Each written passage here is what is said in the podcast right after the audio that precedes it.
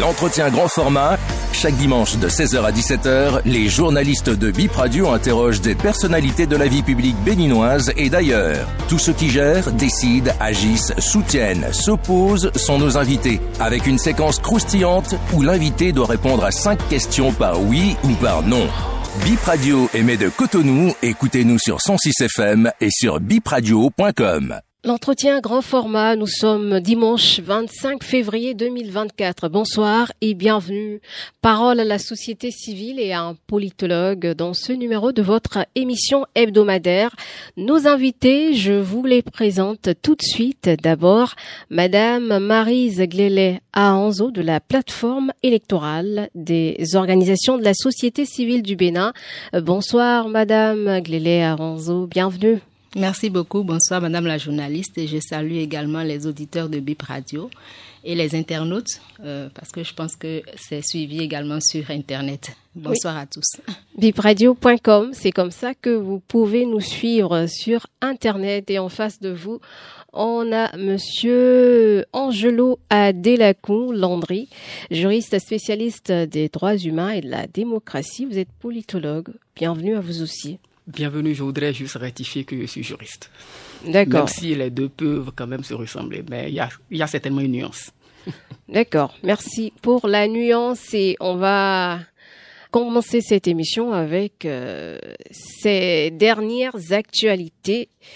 Alors, on commence par Madame Glelet. Que répondez-vous à ceux qui trouvent que la société civile est un peu timorée depuis quelques années et ceux qui disent même que cette société civile est absente. Ben déjà, euh, je réponds que euh, la société civile, il faut pas oublier que c'est quand même un certain nombre de composantes. C'est sept composantes, euh, la société civile. Il y a les confessions religieuses, les organisations non gouvernementales, les syndicats, les médias, les, les organisations socio-professionnelles, les chefferies traditionnelles, les associations de développement. Donc, c'est sept composantes. Et je pense que euh, on a tendance, et, c'est une erreur, à réduire la société civile aux organisations non gouvernementales. Et donc ça, c'est comme la première clarification. La deuxième, je, voudrais quand même dire que euh, quand on prend le temps auquel euh, euh, ceux qui font ce reproche-là le temps auquel il se réfère, il faut reconnaître que c'était quand même un temps de, comment je vais dire, d'agrégation. Il y avait beaucoup d'interventions. Les syndicalistes avaient un certain euh, pouvoir de d'expression. Toutes les organisations avaient un certain, euh, une certaine liberté d'expression. Et ce qu'on observait en fait, c'était une agrégation de toutes ces initiatives-là, une coordination de toutes ces initiatives-là. Aujourd'hui, il faut le reconnaître, le contexte a changé. Qu'est-ce qui a euh, changé? Aujourd'hui, euh, je pense que tout, euh, la plupart des, des, des, des rapports sur l'espace civique concluent qu'il y a une réduction de l'espace civique, il y a une restriction de l'espace civique. Euh, la plupart des, rapports sur la liberté d'expression indiquent que la liberté d'expression n'est plus ce qu'elle était dans les années 90, dans les années euh, 96, etc., etc. Donc, le, contexte a changé, les acteurs ont changé, la dynamique a changé. Il y a eu certains de ces acteurs dont j'ai mentionné qui ont été complètement, euh, certaines de ces composantes de la société civile qui ont été désarticulées euh, il n'y a plus tellement de coordination ou d'agrégation de voix de tous ces acteurs-là qui font que on observe ce qu'on observe aujourd'hui. Et donc, pour faire, euh, euh, pour, pour prendre une image, quand vous êtes dans un stade de, de football et que vous avez des, des supporters, une centaine, un millier de supporters qui crient, qui font un certain écho, vous n'avez pas le même écho quand c'est une dizaine de supporters qui crient.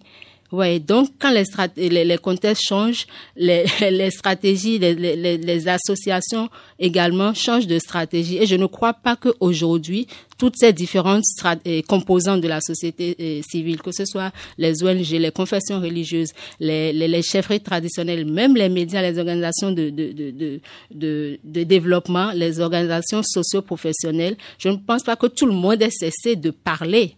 Encore qu'il ne faut pas, faut pas confondre ne pas parler et inaction. C'est pas parce qu'on ne parle pas sur la place publique qu'on n'agit pas. Ouais. Donc je pense que c'est plus utile euh, pour la société civile euh, de ne pas demander à ces dizaines de, de, de, de, supporters. Quand je reviens à mon image de, de, de stade de football, on ne peut pas demander à 10 supporters qui résistent, qui continuent de, de faire écho pourquoi est-ce que vous ne faites pas écho comme si c'est comme quand on avait 100 supporters dans le, dans, dans, dans le stade? On devrait plutôt, je pense que c'est plus utile, de reconnaître qu'ils sont quand même survivants ou résistants et, et reconnaître l'effort et, et l'utilité de ce qu'ils continuent de faire. Justement, qu'est-ce que vous faites? ce que nous faisons, et, et, ça, une fois encore, je ne vais pas, je vais pas parler au nom de la société, de la société civile, parce que toutes ces composantes-là sont là. Je ne vais même pas parler au nom des organisations non gouvernementales euh, à la catégorie, à laquelle appartient ma structure. Je ne peux parler que de ma structure. Et euh, pour dire que nous continuons de travailler. Quand vous prenez WANEP, c'est vrai que euh, la plupart du temps, les gens pensent que WANEP, ça ne s'occupe que des élections. Si bien que quand on se retrouve à voir WANEP dans un autre domaine, on dit, vous aussi, vous faites ça aussi. Eh bien, on fait ça. Les élections, c'est pas tout. Ce n'est qu'une partie. Donc, ce n'est pas parce qu'on parle qu'on ne continue pas de travailler. On continue à travailler sur nos autres domaines d'action. L'égalité du genre. On a un projet avec euh, euh, Rifonga, en consortium avec Rifonga, euh, le projet d'appui à l'égalité du genre, qui, consiste à renforcer les capacités des jeunes femmes pour aller en politique et pour augmenter, accroître le nombre euh, de femmes représentées dans les instances de décision on continue de travailler sur notre, euh, thématique principale qui est la prévention des conflits, l'éducation à la paix et à la non-violence. Donc, on continue de, d'être sur ces chantiers-là. Donc, euh, voilà un peu ce que je peux dire. Et ça vaut, je pense que ça peut valoir autant pour toutes les organisations représentées au sein de la plateforme électorale des OSC du Bénin qui ont des mandats au-delà du mandat euh, élection. Monsieur Adelakoun, vous qui êtes un observateur de tout ce qui se passe, quelle est votre lecture de la posture ou de l'activité de, euh, la société civile? C'est vrai que c'est une grande composante, on le sait tous, mais on voit la plateforme euh, électorale de la société civile qui était beaucoup plus active il y a quelques années. on va nous dire que tout le temps on n'est pas en élection, mais bon, avant les élections, il y a des phases charnières très importantes sur lesquelles on a eu l'impression que euh, cette organisation a été un peu absente. Vous, vous ne pensez pas? Quel est votre avis là-dessus? Je pense que mon aîné a déjà essayé de vous rappeler un peu les contextes les contextes et donc les contextes permettent mieux de comprendre la situation actuelle.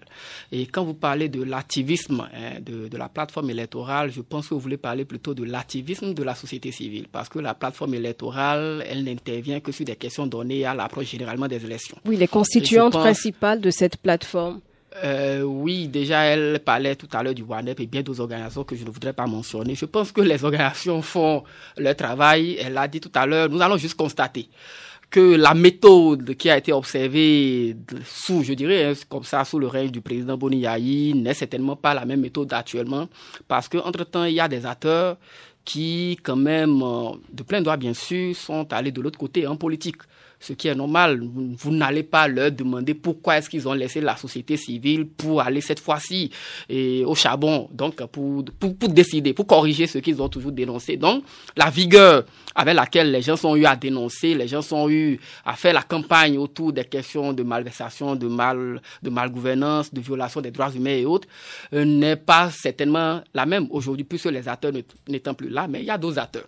Il y a d'autres acteurs et donc la méthode de travail peut varier selon que vous êtes dans la dénonciation, vous criez beaucoup comme moi, et ou selon que vous êtes dans des actions un peu qui ne sont pas toujours perçues du grand public. Donc peut-être les questions de plaidoyer, de, donc les questions de soudine. Ça peut arriver. Donc aujourd'hui, dire que la société civile ne fait pas euh, son travail, euh, ben, ce serait trop dit. Mais on peut constater effectivement que ce qu'on voyait, c'est-à-dire quand il y a une question de violation, très tôt les gens montaient au créneau, très tôt il y a mercredi rouge, il y a manifestation ainsi de suite. Mais ne l'oubliez pas, la restriction de l'espace civique aussi a été quand même pour euh, un, grand, un grand élément dans tout ce qui s'est passé. Entre-temps, peut-être que vous avez la liberté de prendre les rues pour aller battre le macadam, mais aujourd'hui, vous savez, on a une législation... Mais c'est pas interdit de marcher. Euh, ce n'est pas interdit, mais euh, nous, en tout cas, une chose est sûre, c'est que nous avons une législation un peu plus restrictive qu'avant. Donc aujourd'hui, vous savez. Est-ce qu'on empêche des gens de marcher, de manifester? Euh, non, dit qu'on empêche, ce serait aussi trop dit, mais les faits sont là. Il y a quand même, euh, par moment, quelques actes des autorités administratives qui interdisent carrément certains euh, types de, je dirais, certaines natures de manifestations. On l'a vécu, hein, que ce soit sous le préfet Toboula, que ce soit sous le même, même le maire Luc Atrepo à Cotonou, quand on prend cet exemple-là. Et quand vous entrez à l'intérieur du pays, même à Port-Nouveau, on l'a vécu. On l'a vécu avec des arrêtés préfectoraux. Donc, un peu partout, il y a de ces arrêtés-là qui sortent, qui essaient quand même de rester. Mais au-delà, Lorsque vous prenez le code euh, pénal, le code pénal qui a été, je pense, adopté en 2018, il est dit que toute manifestation est susceptible de créer des troubles hein, peut-être passible des peines d'emprisonnement et autres. Et donc, lorsque vous avez une législation pareille qui est une porte ouverte à de potentielles ou d'éventuelles arrestations, on peut comprendre également que l'engagement que l'on voyait ne soit pas la même main. Une chose est sûre aussi, et je voudrais qu'on attire l'attention sur cela, en fonction de l'acteur qui a en face, vous pouvez adapter votre méthode. Peut-être que les organisations de la société civile ont compris que l'acteur principal qui est en face euh, pas n'est pas attentif aux mêmes méthodes que les gens s'employaient jadis et donc ils ont dû certainement dire il faut peut-être discuter avec lui, il faut lui envoyer des notes et c'est peut-être cela. Mais une chose est sûre, je suis d'accord avec vous, c'est que nous constatons tout simplement que la société civile n'est pas aussi active comme elle l'était avant. Mais cela ne voudrait pas dire bien sûr que la société civile n'agit pas certainement qu'elle agit parce que nous lisons par moment quand même des documents de position de la plateforme de WANEP et bien d'autres organisations. Bon, maintenant la conclusion que moi j'aime tirer, c'est que si nous estimons que la société civile n'est pas active puisqu'elle vient de le dire tout à l'heure, les composantes, on les connaît. Ne limitons pas le champ de la société civile aux organisations non gouvernementales. Lorsqu'on n'est pas d'accord, lorsqu'on estime qu'il y a quand même des vides à combler, il n'y a rien à faire, puisque personne n'est payé pour aller faire le combat de toute une république au nom et pour le compte de nous tous. Donc, très simplement, chacun de, de sa chambre peut sortir, s'organiser en association ou même de façon individuelle et faire la lutte qu'il estime nécessaire, mais il faut aussi qu'on essaie d'éviter les luttes par procuration. D'accord. On va maintenant euh, évoquer l'actualité après ce préalable sur la société civile euh, qui, dans la plateforme électorale, votre organisation a sorti une note il n'y a pas longtemps euh, pour indexer certains aspects des débats qu'on mène depuis quelques jours sur la révision de la Constitution, la relecture du code électoral. Pourquoi avoir décidé de sortir cette note maintenant? Madame Glélé Quand est-ce qu'on aurait dû la sortir? Peut-être il y a deux semaines, peut-être un peu plus tôt. Pourquoi? Une fois encore pour dire charité, bien sûr, mais pour dire que euh, le, le camp, comme elle, comme l'a dit euh, Landry, hein, je pense que quand on voit que les acteurs ont changé, quand on voit que la dynamique a changé, il faut changer la stratégie. Et euh, quand vous dites qu'on l'a, enfin, qu'on l'a sorti que maintenant, c'est peut-être la plateforme qui a fait sa déclaration maintenant. Parce que au-delà, entre-temps, je pense que quand la décision est sortie, il y a eu euh, un journaliste qui s'est rapproché de moi. Je pense que même que ça doit être un journaliste de Bip Radio qui s'est rapproché de moi pour demander euh, la, décision de la Cour invitant la... Je parle bien sûr de cette décision Oui, il faut vous, vous mettre la pression maintenant pour avoir votre réaction, c'est ça. Non, bon, est-ce que c'est qu'il faut mettre la pression? Donc, euh, qui, qui, qui voulait avoir euh, l'impression de, de OneUp euh, et tout. Donc, j'avais profité déjà de, de son antenne ou de son micro pour dire que euh, il faut que les, les, les, députés pensent maintenant à une inclusion, à, à, à, à une méthode beaucoup plus inclusive pour aller vers cet amendement de, de, la loi électorale.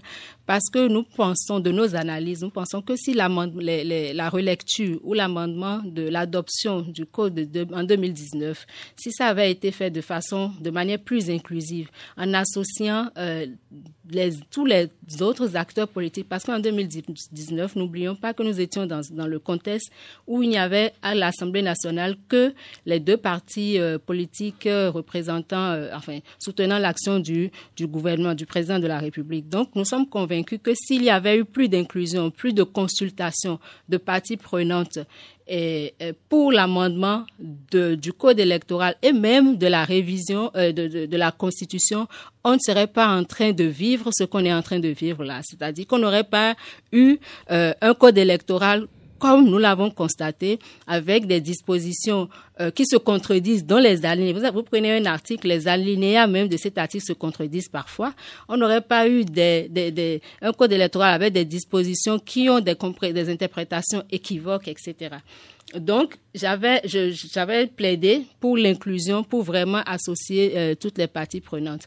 Je pense que dans cette même dynamique, il y a eu la coalition des organisations de suivi parlementaire, euh, euh, l'idée par euh, Social Watch, qui ont fait un message au président de l'Assemblée nationale et elles aussi, sont, elles sont également allées dans ce sens de demander l'inclusion euh, une méthode beaucoup plus inclusive et elles sont même allées plus loin en proposant certains amendements et en étant en réitérant clairement que euh, la décision de la Cour constitutionnelle n'impulsait pas euh, obligatoirement ou de, de go une révision de la Constitution. Bon, tout le traitement qui a été fait, on l'a vu, le, déballage médiatique, pour vous dire que ce n'est pas comme si la société civile, même les organisations de la société les organisations non gouvernementales sont restées silencieuses. On a espéré à la plateforme effectivement, avec toutes ces sorties-là, qu'il y aurait une démarche inclusive. Mais on a constaté, avec euh, la convocation de la session extraordinaire, que on est en train de, de, prendre à peu près le même chemin qu'en 2019, que ça va se jouer une fois encore en session extraordinaire et peut-être même en procédure d'urgence. Donc, on s'est dit, bon, il faut que la plateforme sorte pour exprimer ses inquiétudes et pour recommander des choses. Et les inquiétudes, c'est quoi? C'est demander que euh, euh, les parlementaires restent dans la dans la dans l'esprit de la décision de la Cour constitutionnelle, mais rappeler également la nécessité de la stabilité de la loi électorale, Justement, parce qu'on ne vous peut pas parlez être de- on peut pas être en train de changer la loi électorale à chaque cycle électoral. Ça ne permet pas une appropriation des citoyens par, euh, par euh, euh, une appropriation de la loi électorale par les citoyens. Et ça ne permet pas. Aujourd'hui, nous, si vous observez les dernières élections, nous sommes dans une dynamique de régression du taux de participation. Est-ce qu'on se demande ce qui se passe? Les gens, le, citoyen ne se sent plus intéressé par les élections. Donc, il faut qu'on qu'on qu'on interroge ce qui se passe, qu'on interroge notre comment je notre comportement vis-à-vis des élections, vis-à-vis des lois électorales, etc. Donc, d'où la, la déclaration de la plateforme qui est sortie le, le vendredi passé pour dire, ok, privilégier l'inclusion pour vraiment une stabilité du, du code électoral. Vous avez parlé de stabilité et de lois fragiles, donc euh, sujettes à des fluctuations. La faute à qui? Euh, la faute, euh, je pense que la faute est à la méthodologie. Il faut avouer dire les choses par leur nom. La, faute, méthodologie de qui? La faute à la méthodologie des parlementaires ou la méthodologie adoptée pour euh, euh, voter, pour adopter les lois. Voyez-vous, je pense que les lois, aujourd'hui, on peut pas dire. En 2019, on, a, on, nous a, on a entendu dire que les élections, c'est la chose des partis politiques des acteurs politiques. Vous voulez opiner sur les élections, venez, devenez parti politique, rejoignez les partis politiques. C'est, c'est pas possible. Les, quel, quel domaine aujourd'hui de vie du citoyen les élections n'impactent pas?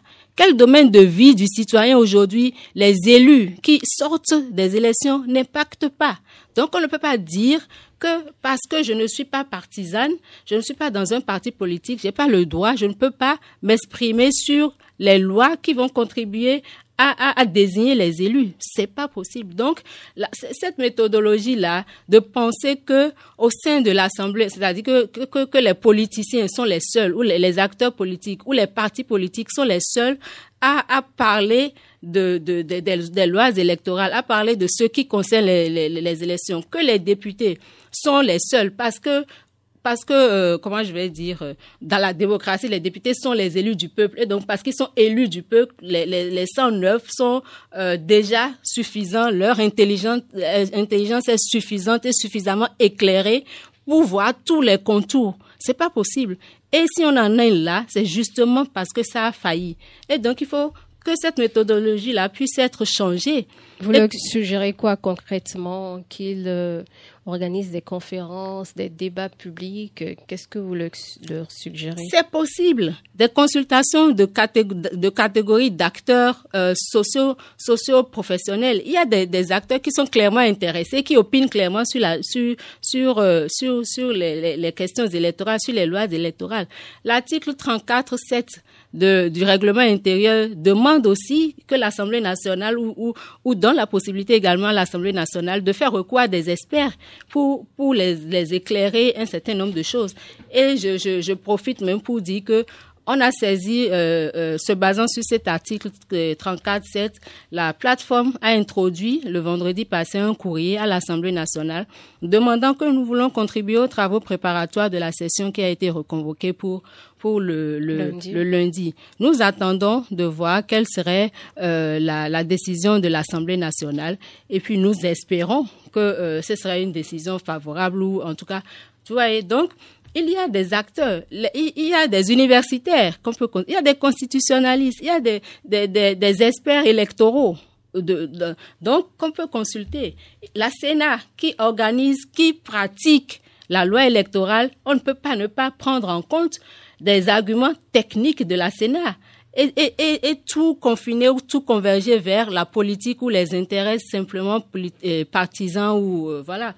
Donc il faut que cette méthode cette méthodologie-là puisse être euh, euh, revue et qu'on ouvre vraiment le champ des discussions.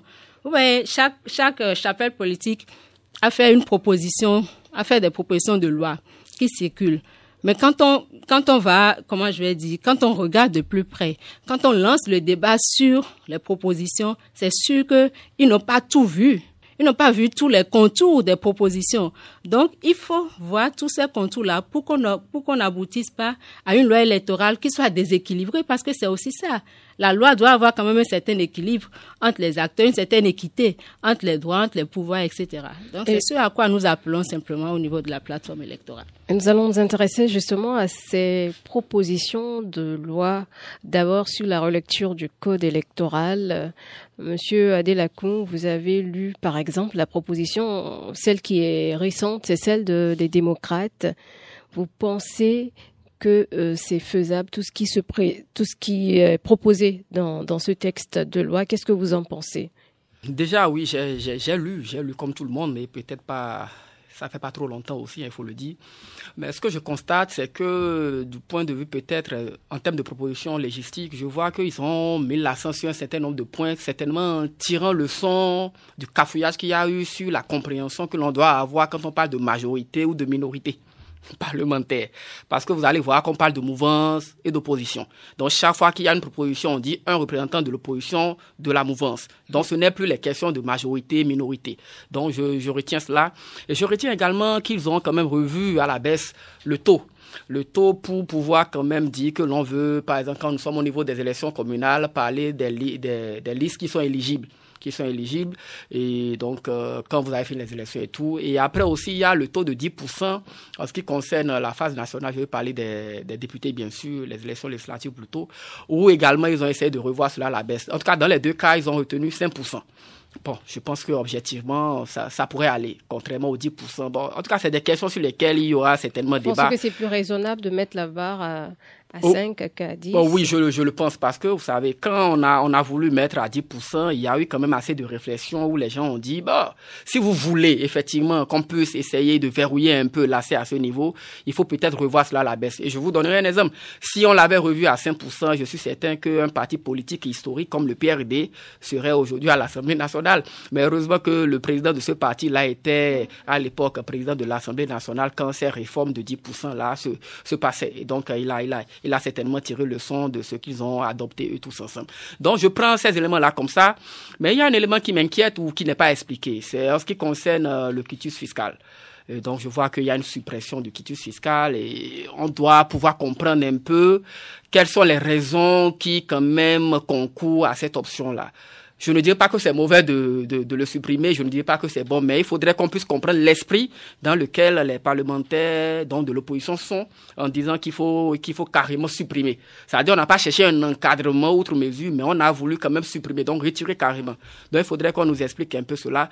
Et à part ça, je pense que le reste, euh, bon, c'est des questions qui ont plus euh, trait à la clarification opposition-mouvance. Et donc, vous allez voir que c'est le cafouillage qu'on a eu dernièrement. C'est un peu ce que moi, je constate dans leur proposition.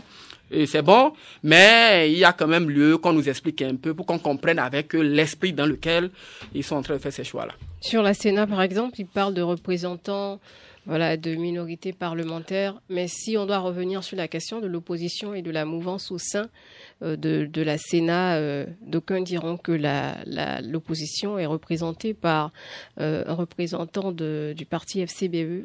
Justement, je pense que c'est pour cela qu'ils disaient qu'ils ont tiré le son des, derniers cafouillages. Parce qu'il y a ce cafouillage-là, c'est vous qui dites, par exemple, que l'opposition est représentée par celui des FCBE, mais demandez aux démocrates s'ils se reconnaissent à travers celui-là, ils vous diront mais non. de manière euh, objective. Mais, mais, mais la loi disait tout simplement, en tout cas, quand ils étaient en train de faire leur désignation, minorité et, comment on appelle, pas, voilà, dans majorité. Donc, c'est pour cela a dit, eux, pour contourner, ils ont voulu se faire clair.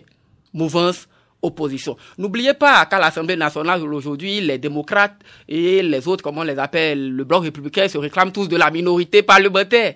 Vous avez suivi l'actualité. Donc, les gens disent, plus vous avez vers oui, nous avons vers oui, nous sommes tous de la minorité parlementaire. Donc, ils ont voulu certainement lever les équivoques en disant tout simplement mouvance, opposition. Et ça fait plus clair. Donc, moi, j'estime que c'est... Mais le, la difficulté que nous avons, c'est que c'est bon de régler les questions ici mais cela voudrait dire que si nous faisons ces élections-là et qu'un autre problème se posait, nous allons encore revenir, trouver la formule pour régler encore ce problème-là. Et ainsi, comme elle le disait tout à l'heure, depuis 2016 ou précisément, je dis 2018, 2018, on a eu un code électoral. Quelques temps après, on a dit non, il y a des difficultés. 2019.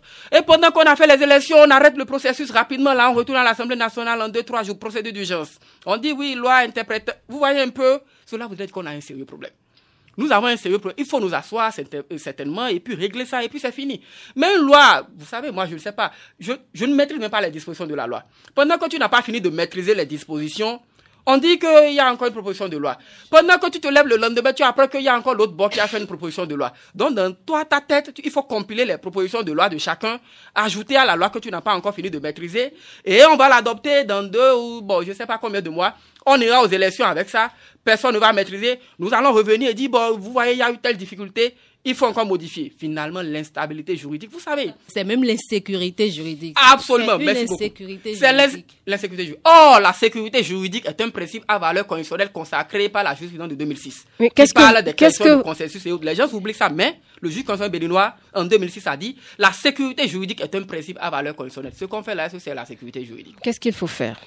À ce qu'il faut faire, il faut se prendre au sérieux. Les gens ne sont pas sérieux, vous savez. Est-ce que vous n'exagérez pas ça, Non, je, je, vais vous le dire, vous, savez. Prenez, prenez la proposition de loi. Prenez la proposition de loi qui a beaucoup circulé et celle de l'honorable Hassan Seibou.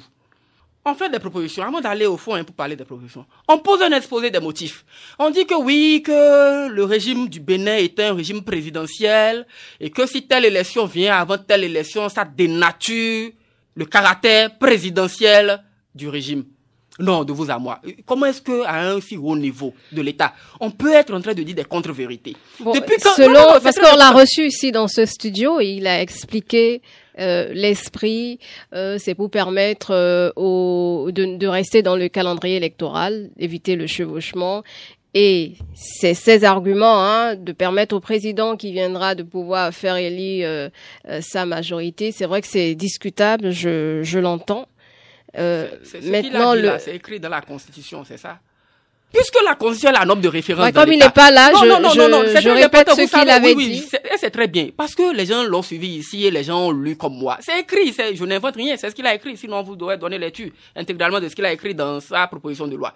Quand, quand vous dites, quand vous dites des choses comme ça, ce n'est pas bien. Ça dit, vous êtes en train d'abrutir la population. Oh, oh, les régimes politiques ont leurs caractéristiques, on les connaît. À aucun moment, on a dit que pour, pour, pour trouver, pour analyser un régime politique, c'est l'ordre des élections. Et quand on, quand, on parle ainsi, c'est qu'on est en train de faire comme si le Bénin n'avait pas existé il y a deux semaines. Les élections, quand on regarde les élections au Bénin ici, et les élections communales et sort précèdent les élections présidentielles, cela a dénaturé le, le, caractère présidentiel de notre régime politique. Je pense qu'avant avant, d'élaborer, de sortir des documents comme ça dans les salles publiques, il faut, il faut, il faut lire, relire. Donc c'est une contre-vérité et c'est choquant. Pourquoi? Parce que des, Bon, j'ai suivi quelqu'un dont je ne vais pas appeler son nom, un aîné, qui dit que lui, en sa, sa posture de technicien, que technicien, quand on fait des élections comme ça, ça dénature. Non, ce n'est pas bien. Cette doctrine-là, cette doctrine, je ne sais pas où est-ce que les gens sont en train de la développer, mais nulle part vous ne verrez une telle doctrine. Les caractéristiques des régimes politiques sont, c'est le jeu des pouvoirs. Comment est-ce que l'autre pouvoir est fort? Quelle est l'interaction? Quel est le rôle que les pouvoirs jouent entre eux? C'est ça qui caractérise les, régimes politiques. Donc, que l'on organise les élections d'amphithéâtre avant les élections présidentielles ou que les élections présidentielles viennent après les communales ou tout ça, ça n'a rien à voir. Cela voudrait dire quoi? La forme renseignant le fond, le diagnostic qui est posé, puisque c'est dans l'exposé des motifs. Donc, le diagnostic qui est posé sur ce point-là il est faux. Et si le diagnostic est faux, c'est que la thérapie n'existe pas. Parce qu'il n'y a pas de solution pour un problème mal identifié, parce qu'un problème mal identifié en réalité n'est pas un problème. On retient que vous n'êtes pas du tout pour cette proposition de loi, la première qui a été proposée par le président du groupe parlementaire BR. Madame euh, Glélet, on va prendre aussi votre avis sur ces deux propositions de loi d'abord avant d'en venir à la troisième. On commence par la plus récente, celle des démocrates. Ok. par rapport à ça, je vais, je dois faire des, clarifications ou informer un certain nombre. Dire que euh, nous n'avons pas, pas été associés euh, euh, en tant que société civile, ni la plateforme, ni Wane Bénin n'avons pas été associés à la rédaction des propositions. Mais le Parti Les démocrates s'est rapproché de nous. le Parti Les démocrates a invité un certain nombre d'organisations membres de la plateforme donc pas la plateforme euh, en général, mais un certain nombre d'organisations dont euh, je dois dire précisément ici euh, Changement Social Bénin, CSB, WANEB Bénin, ont été invités par les démocrates séparément. Et pour, ils ont, pour, pour s'entretenir avec, les, avec, le, avec l'association, la, nous faire part de leurs propositions d'amendement sur le code électoral nous faire part de leur position sur la révision de la Constitution et recueillir euh, nos amendements ou nos avis sur les propositions d'amendements qu'ils ont fait. Donc vous avez contribué à ce qu'ils ont sorti? Non, c'est ce que je suis en train de dire. Vous avez été écouté? Non, ce qu'ils ont sorti, ce qu'ils ont sorti est préalable à l'invitation. D'accord, c'était déjà fait avant. C'est au moment de l'invitation, quand nous sommes allés, nous sommes allés à l'invitation le 20, c'était le 20 février, le mardi. Et donc, pour la part de WANEP. Donc, c'est le 20 février, euh, dans les échanges qu'ils nous ont fait part de ce qu'ils proposent comme amendement. Et c'est ce 20 février-là qu'ils nous ont informé qu'ils ont fait une proposition de loi en bonne et due forme qu'ils vont introduire au Parlement. Donc, vous comprenez que ce qu'ils ont fait est préalable à, à la rencontre qu'on a eue. Donc, et qu'ils voulaient nos avis de WANEP sur cette proposition de loi. Nous, on leur a dit, OK, ça ne nous gêne pas, mais il faut qu'on ait le document en bonne et due forme pour pouvoir euh, euh, opiner là-dessus. Le mercredi, dans l'après-midi, ils nous ont envoyé une proposition de loi. Et, sur cette proposition de loi, nous, on a fait nos amendements, on a, fait, euh, on a posé nos avis, et on leur a envoyé maintenant le vendredi 23 passé, on leur a envoyé une note de contribution de WANEP aux amendements qu'ils ont faits. Et notre document portait deux parties. Dans une première partie, nous avons euh, porté nos amendements sur leur proposition de loi, donc sur certaines dispositions de leur proposition de loi. Et dans une deuxième partie, nous avons énuméré quelques pistes, euh, d'autres pistes d'amendement qu'ils n'ont pas pris en compte, que nous, nous avons estimé quand même que s'il faut amender le code électoral, il y a de ces aspects-là qu'il est important de mettre là-dedans, d'y penser maintenant pour qu'après on ne revienne pas encore là-dessus. Donc voilà, donc nous, notre document portait deux, deux parties et on a transmis notre document le 23, le 23 février. Or, ils avaient déjà déposé leur proposition. Donc, pour dire que euh, ce qui circule, euh, WANEP Benin n'a pas été associé à la, à la production ou à la rédaction de, ces, de, de, de ce qui circule ni la plateforme d'ailleurs, mais on a opiné on, a opiné sur ce qui, ce qui circule. Enfin, je ne sais pas. On a opiné sur ce qu'ils nous ont envoyé. D'accord. Et qu'est-ce qu'on retient de ce que vous avez dit euh, euh, Des aspects, par exemple, de, de ce qu'on a dit euh, sur leur sur leur position. Effectivement, nous aussi, on a compris euh, cette, euh, je pense que c'est l'article 20, cette proposition euh, de, de, remplacer majorité par mouvance parlementaire, minorité par opposition parlementaire. Et ils nous l'ont expliqué, on a compris que c'est de ce qu'ils ont vécu euh, récemment. Parce que effectivement, en parlant de majorité et de minorité parlementaire, je pense que les législateurs en 2019 étaient restés dans une logique de dire que euh, de que c'est ceux qui représentent, enfin ceux qui défendent l'action du gouvernement et ceux qui sont opposés à l'action du gouvernement et qui se retrouvent euh, au Parlement. Maintenant, on est on s'est retrouvé dans une situation où on a des partis quand même qui défendent l'action du gouvernement, qui sont euh, minoritaires, et des partis qui sont opposés et qui ont le même nombre de députés.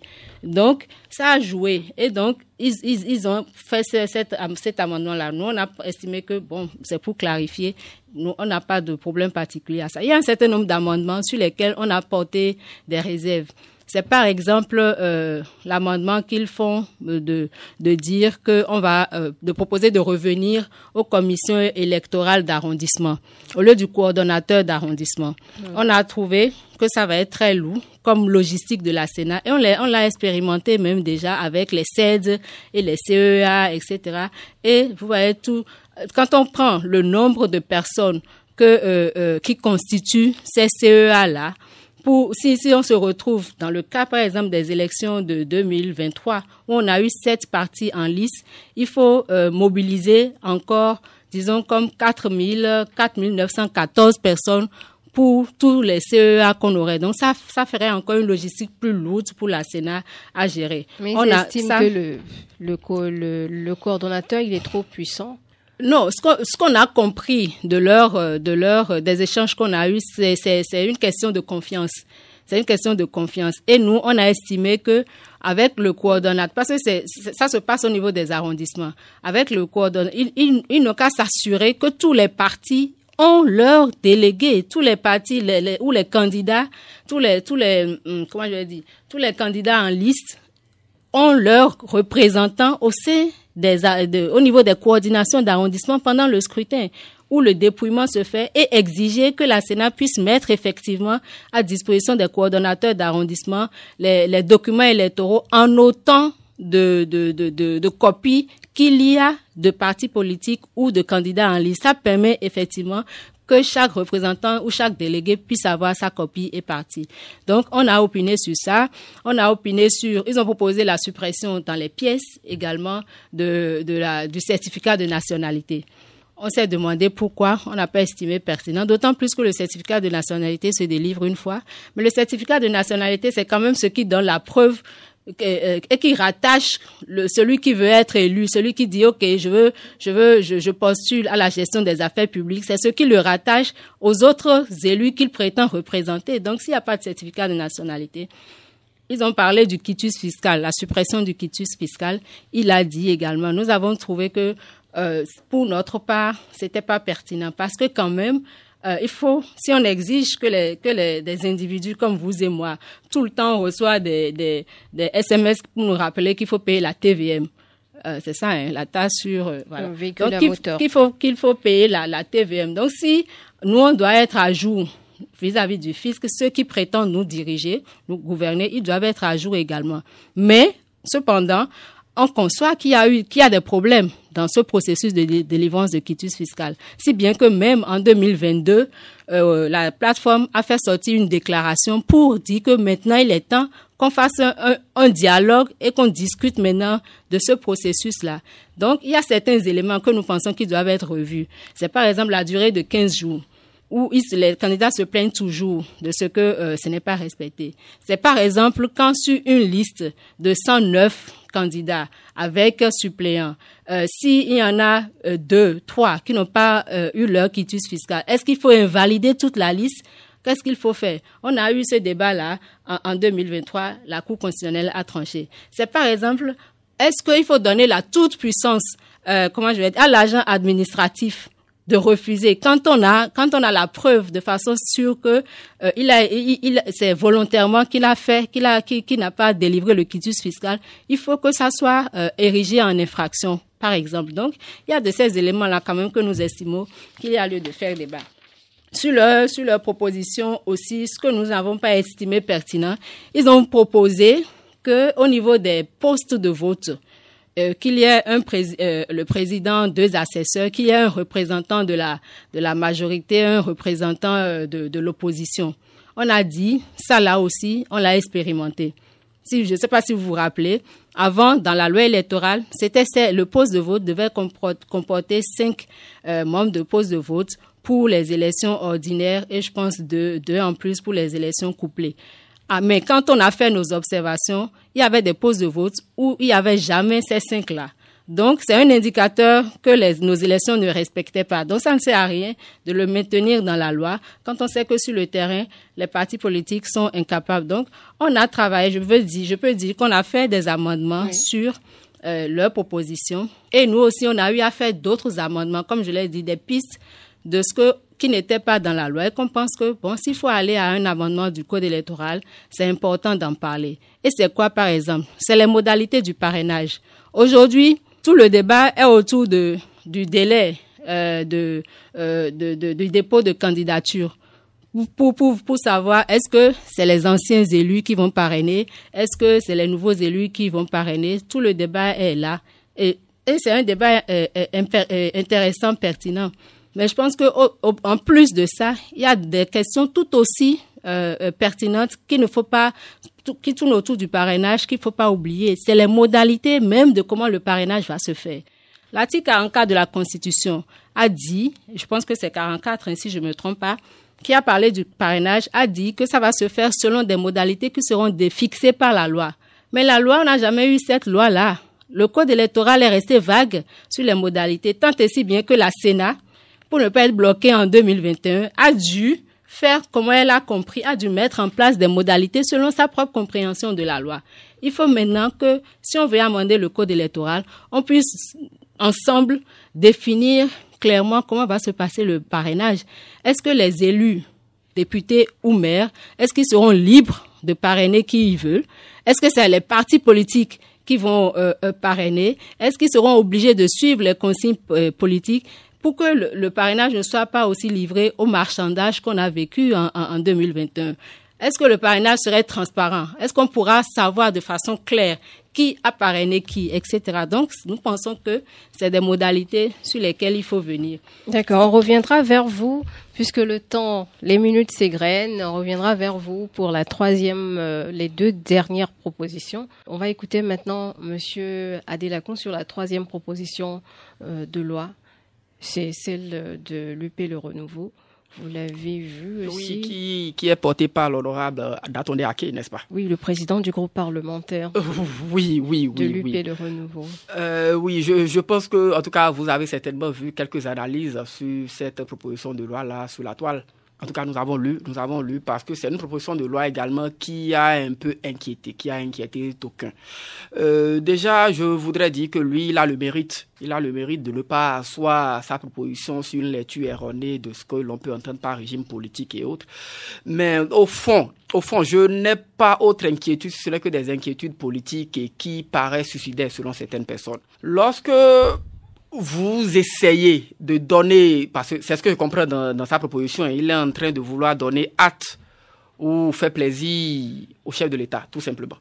Tout simplement, c'est la lecture que je fais, elle peut être aussi erronée, puisque nous sommes à l'ère des lectures erronées, je peux me permettre aussi. Non, on va pas se permettre je peux ça. me permettre aussi. Pour induire davantage nos auditeurs en erreur. Lorsque moi j'ai pris connaissance. faudrait qu'on soit sûr lorsque de ce qu'on veut dire. Je vous assure, lorsque j'ai pris connaissance de sa proposition de loi, déjà à travers les premières dispositions, eh ben, j'ai compris que nous sommes en train de vouloir forcer la main à ce que la Constitution elle-même n'a pas, en tout cas jusque-là n'a pas dit. C'est-à-dire, on est en train de vouloir faire en sorte que les prochains parrains soit ceux qui seront élus en 2026. Or, quand vous faites la lecture, lorsque le chef de l'État vous a, vous a écouté, vous a reçu, je pense que vous y étiez aussi, n'est-ce pas? Sauf si oh, j'ai mal vu la vidéo. C'est pas important. Voilà. Donc, donc, lorsque le chef de l'État vous a reçu jeudi là au palais pour discuter avec la presse, mais il disait que ceux qui vont parrainer seront les élus de 2026. Et moi, en suivant, je me suis dit, mais puisque dans un État, on se base sur les tests pour parler, quel test permet au chef de l'État de dire, de déclarer que ceux qui vont parrainer sont les élus de 2026. Encore que, on venait d'avoir la décision du 4 janvier 2024, où le juge constitutionnel a précisé clairement, en tout cas conformément au code électoral qui est là, ceux-là qui quand même vont parrainer. et donc aujourd'hui, ce qu'on est en train de faire, quand vous lisez la proposition de UPR portée par l'honorable Nathalie Ake, on est en train de nous dire formellement que ceux qui vont parrainer sont ceux qui seront élus en 2026. Et donc, moi, quand je fais le lien, c'est une lecture, quand je fais le lien entre les propos du chef de l'État et ce que un parti politique soutenant ces actions propose, je me rends compte qu'on est en train de vouloir se conformer à la volonté du chef de l'État. Et dès lors, je me demande pourquoi. Dans, dans quelle mesure le, ça, c'est justement parce que c'est flou qu'on appelle l'Assemblée nationale à, à se pencher sur le sujet. Le juge constitutionnel, il est là, il fait son travail quand, il y a de flou. Le juge constitutionnel n'a jamais dit d'aller réviser. De rétablir euh, l'égalité. Oui, en faisant quoi? En amenant ceux de 2026 à parrainer les autres. Le juge constitutionnel n'a pas donné d'instruction. Le, le juge constitutionnel a fait un constat. Il a fait un constat. Il a fait un constat. C'est à, deux niveaux. Au niveau des questions de parrainage de délai à un niveau donné. Donc je pense que c'est l'article. Le second c'est l'article 142, je pense bien.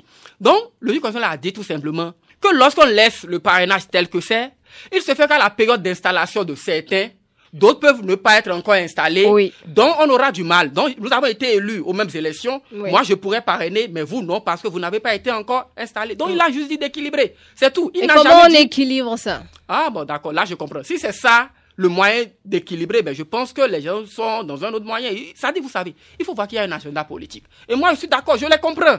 Quand les acteurs politiques agissent, c'est parce qu'il y a un agenda politique. Donc on ne peut pas et chacun tire le drap de, son côté. Vous qui êtes observateur, qu'est-ce qu'il faut faire? Oh non, il faut se conformer à ce que la Cour constitutionnelle... La Cour constitutionnelle a réglé la question. Ça dit ce qu'on dit, c'est une question d'égalité. Là, il faut mettre tout le monde sur le même pied oui, mais comment rétablir l'égalité si certains sont déjà installés C'est au niveau de l'installation. C'est au niveau de l'installation. C'est au niveau de l'installation. Il faut régler ça. Oui, on installe tout le monde euh, le même jour?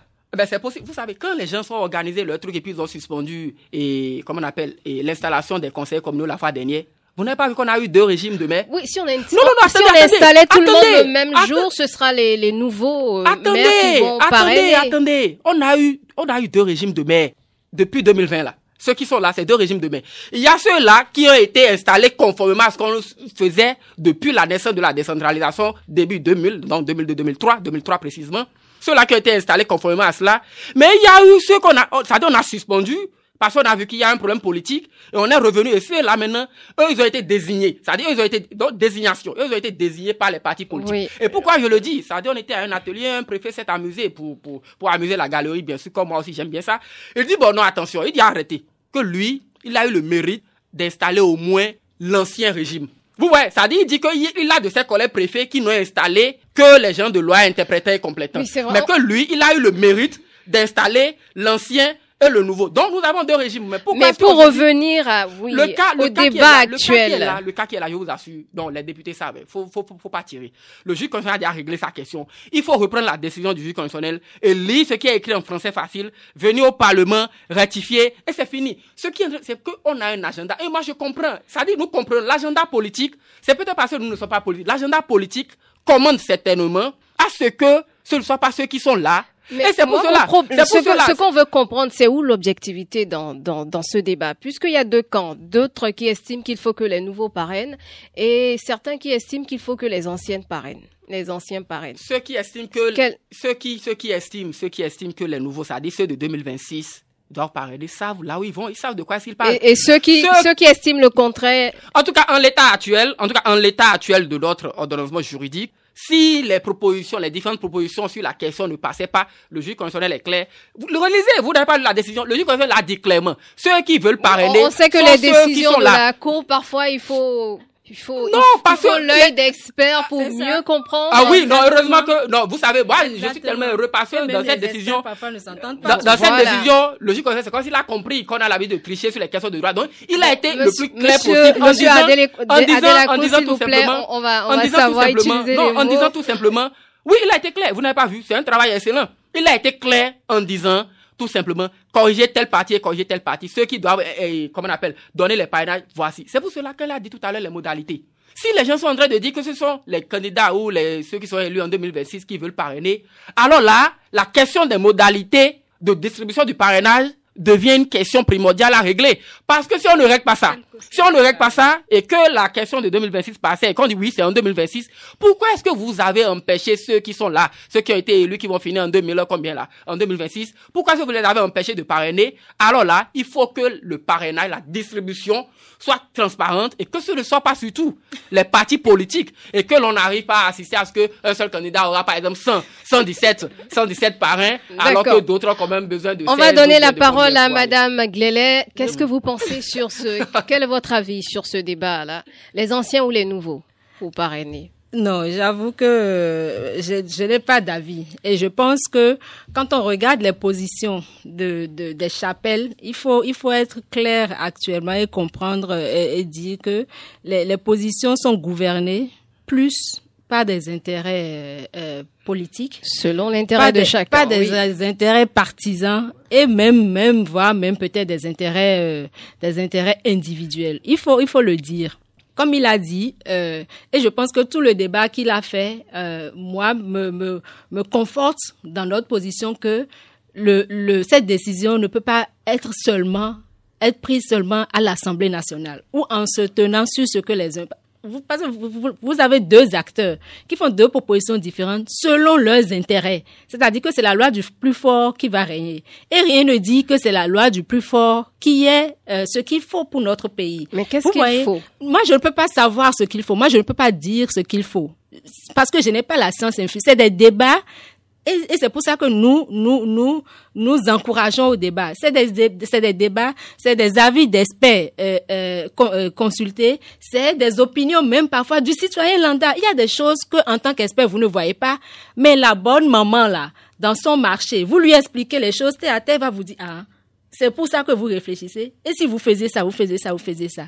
Vous voyez? Donc, c'est pour ça que nous, au niveau de WANEP et au niveau de la plateforme, nous encourageons et nous sollicitons l'inclusivité. Il faut que le débat se fasse pour que les aspects qu'on n'a pas vus, on est en train de parler de déplacer la, la, la, la date de, de, de le, délai, le délai de dépôt de candidature. Vous savez, dans, dans le code électoral, il y a trois articles qui en parlent trois articles. Il y a l'article 40, il y a l'article 135, il y a l'article 168 qui disent tous que c'est 50 jours. Donc ça veut dire que quand vous changez, pour que dans le même code, on n'est pas 35 jours, on n'est pas 40 jours, on est... donc il faut changer et il faut penser à ça. Il faut penser à ça. On a vu les propositions des uns et des autres. Ils touchent un article, mais il ne touche pas tous les autres articles. Donc, conclusion, on aura encore un code électoral. L'article 40 va nous dire que c'est 50 jours. L'article 135 va nous dire c'est 35 jours, ce qui aurait été retenu si le débat ne se fait pas. Et un autre article va nous dire autre chose. On va revenir à la même situation qu'on est en train de vivre maintenant parce qu'en 2019, il n'y avait pas eu inclusion. C'est pour ça que moi, je n'ai pas de solution. Moi, je ne vais pas dire, il faut pousser en avant.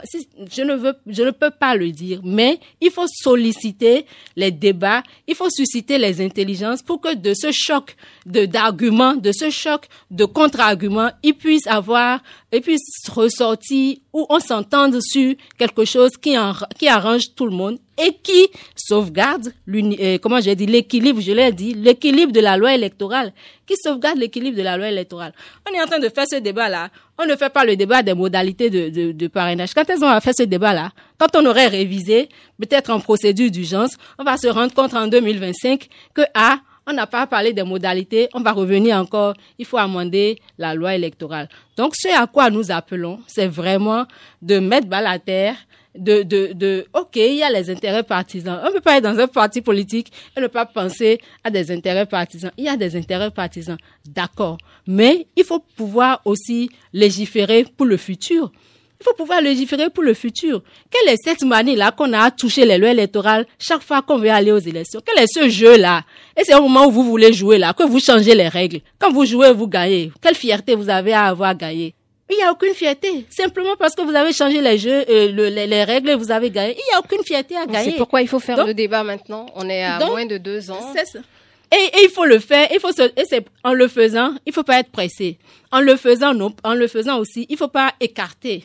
En le faisant, il faut pas rester sourd aux arguments des autres quand, quand bien même on sait que c'est des, c'est, des arguments partisans et tout ça, je pense qu'il faut rester ouvert à tout ça et faire le débat et, de, et voir quelles sont toutes les propositions, quelles sont toutes les options et des options tirer ce qui est meilleur pour notre pays, hein. à moins que comment je vais dire, la finalité ne soit pas notre pays. D'accord. Rapidement, avant de clore cette émission, puisqu'on est déjà presque au terme de, cette émission, votre avis sur la révision de la Constitution? L'avis de euh, WANEP sur la révision de la Constitution, c'est que nous pensons, nous, nous, sommes contre la révision de la Constitution, il faut le dire. Nous pensons qu'elle n'est pas pertinente là maintenant. Et ce débat-là qui revient en fin de mandat, nous pensons aussi que la, fin de mandat n'est pas une période, euh, comment je vais dire, une période propice pour le débat, pour, pour la révision de la Constitution. vous avez entendu le chef de l'État dire qu'il ne veut pas toucher à une virgule de cette Constitution. Donc, donc vous croyez en ces propos ou... Ah, je pense qu'on est à Bip Radio et je ne suis pas dans une église. C'est dans, dans une église qu'on fait des professions de foi. Donc, permettez-moi de ne pas, euh, de ne pas croire, enfin, voilà. Donc, on l'a écouté. Vous n'êtes pas assez rassuré? que ça ne va pas changer. Bon, on l'a, on l'a entendu ici dire qu'il fera un seul mandat. On a entendu dire qu'il, qu'il enfin, qu'il, qu'il, qu'il, il, il, avait encore la latitude selon la Constitution. Bien sûr, il a dit même que même si la Constitution le lui donne, il va faire le job en sept ans et montrer que en, en un mandat et montrer pas que c'est chose. possible. Il n'a pas violé la Constitution en se représentant.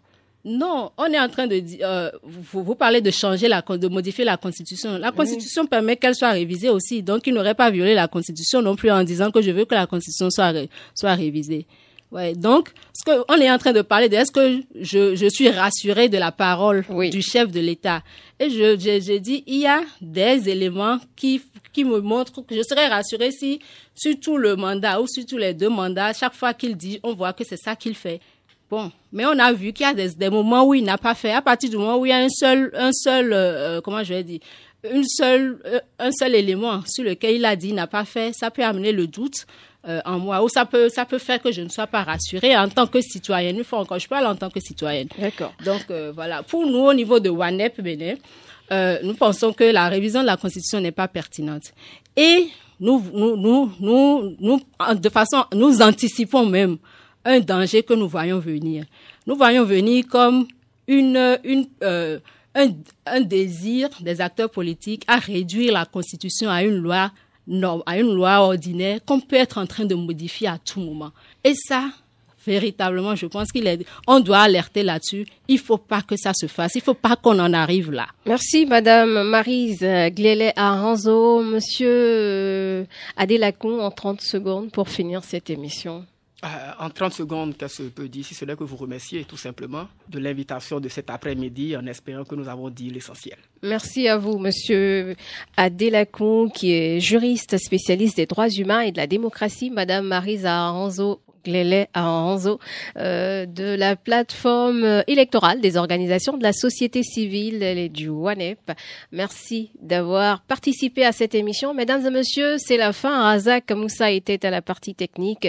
Vous retrouvez en rediffusion cette émission à partir de 20h ou demain lundi à 13h. Merci.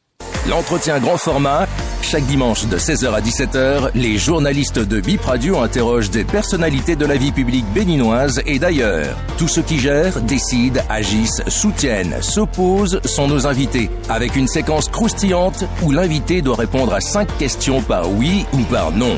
Bip Radio émet de Cotonou, écoutez-nous sur 106 FM et sur bipradio.com.